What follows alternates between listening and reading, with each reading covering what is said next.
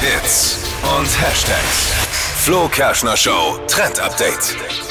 Was gibt's Geileres als so ein warmes Croissant zum Frühstück und dazu noch ein bisschen Marmelade und Butter? So, Auf jetzt. so lecker. Ich habe mir geschworen, ich versuche mich diese Woche gesund zu ernähren. Ich möchte jetzt, nee, das nicht verführt, Ah, dann- verführt mich nicht. Äh, Dann sollst du dir jetzt die Ohren zuhalten. Es geht nämlich um den neuesten TikTok-Food-Trend, nämlich Mini-Croissants für unser Müsli als Topping.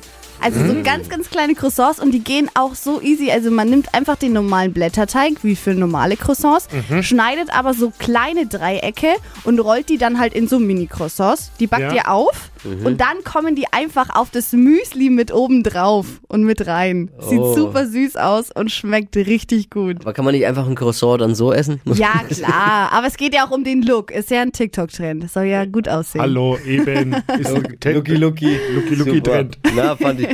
Finde ich gut. Nix für mich heu- die Woche, aber finde ich gut. Aber sehr lecker.